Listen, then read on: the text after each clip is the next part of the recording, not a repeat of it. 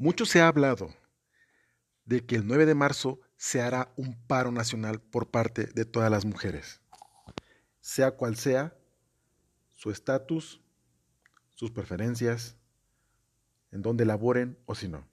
Y de eso hablaremos este, en este podcast de cuánto costará que ellas hagan un paro nacional.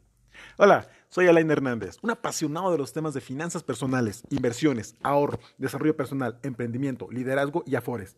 Y mediante pequeños podcasts quiero ayudar a la gente a que logren entender y hasta hacer uso de las finanzas con un lenguaje claro y sencillo.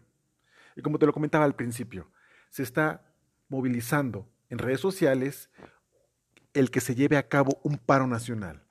Y según la página de El Economista, eh, titulado ¿Cuánto costará a la economía que las mujeres hagan paro nacional el 9 de marzo? Te explicaré lo que ellos han descubierto mediante los cálculos que han realizado. Un día sin mujeres puede implicar la paralización de 40% de fuerza laboral mexicana y un valor promedio de 25.744 millones de pesos. Si se suma el trabajo no remunerado, como el que realizan las mujeres en casa sin recibir un salario, la cifra supera los 37 mil millones de pesos. Las mujeres en México están convocando a un paro nacional el próximo 9 de marzo del 2020 como protesta ante el creciente número de feminicidios y en contra de la violencia hacia mujeres y niñas. Esto tendrá consecuencias sociales y económicas y es precisamente lo que se busca con la, con la convocatoria hashtag un día sin nosotras o hashtag un día sin mujeres.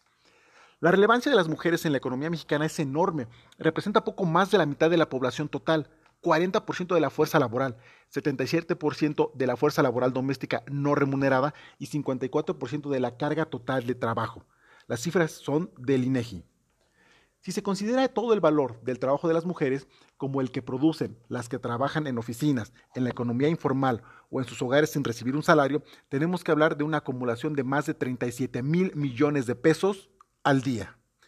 El Paro Nacional de Mujeres promueve que ninguna mujer o niña asista al trabajo, escuela o salga a la calle y que las mujeres no consuman bienes o servicios el 9 de marzo de 2020 un día después de la celebración del Día Internacional de la Mujer.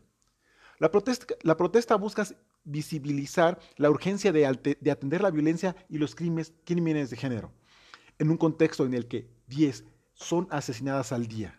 Los feminicidios pasaron de un total de 426 en el 2016 a 1006 en 2019.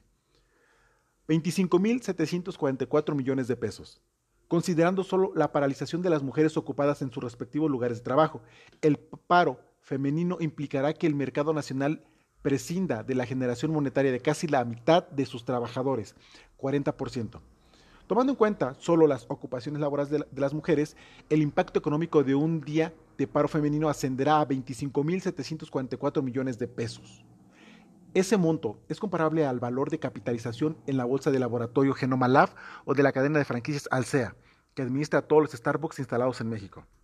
La economía nacional, medida a través del Producto Interno Bruto, PIB, alcanzó una producción corriente de 23.491 billones 507 mil millones de pesos durante el 2018, el último dato anual disponible lo que implica que diariamente se produjeron en promedio 64.360 millones de pesos, siguiendo con las cifras del INEGI.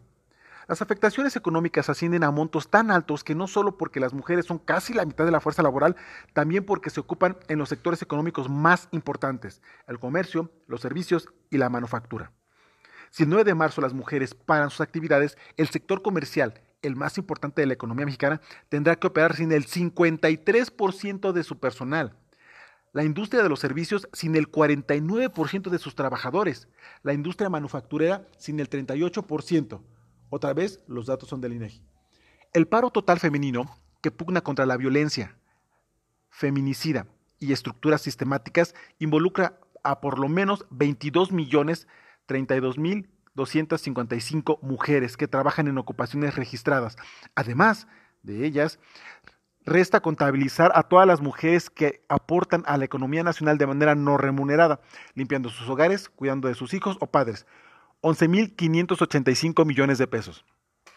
El mercado, el mercado debe a las mujeres el 18% del PIB, Lavar la ropa, preparar la comida, bañar a los niños, llevarlos a la escuela y cuidar de los abuelos enfermos son actividades que realizan de manera desproporcionada y desigual las mujeres, sin recibir remuneraciones monetarias ni prestaciones sociales por ello. En el mercado, esta actividad sí tienen un valor, si durante el 2018 el mercado hubiera pagado a las mujeres estas actividades, el desembolso habría sido poco más de 4 billones de pesos. Las mujeres diariamente hacen tareas de limpieza y cuidado sin recibir pago, pero si un día no realizan estas actividades, como se busca en el paro femenino del 9 de marzo, los hogares y el mercado tendrían que desembolsar 11.585 millones de pesos para que alguien más las realice. Esta situación resalta porque si se pagara el valor del trabajo doméstico de las mujeres, este sería equivalente a la producción económica del comercio, el sector más importante para la economía mexicana. Implicaciones en el consumo.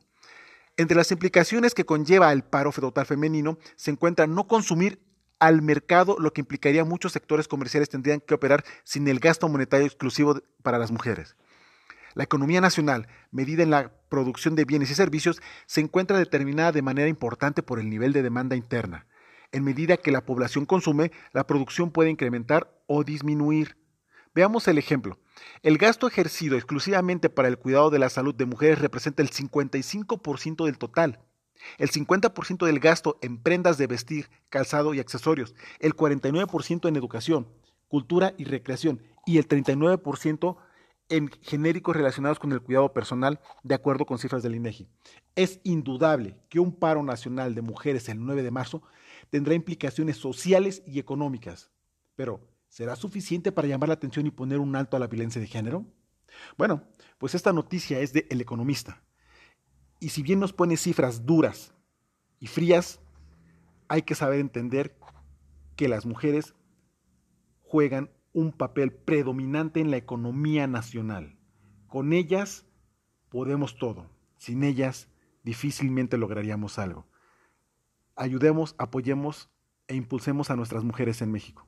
Tu amigo Alain Hernández te manda un fuerte abrazo y les desea lo mejor, especialmente a ustedes, mujeres. Gracias por todo.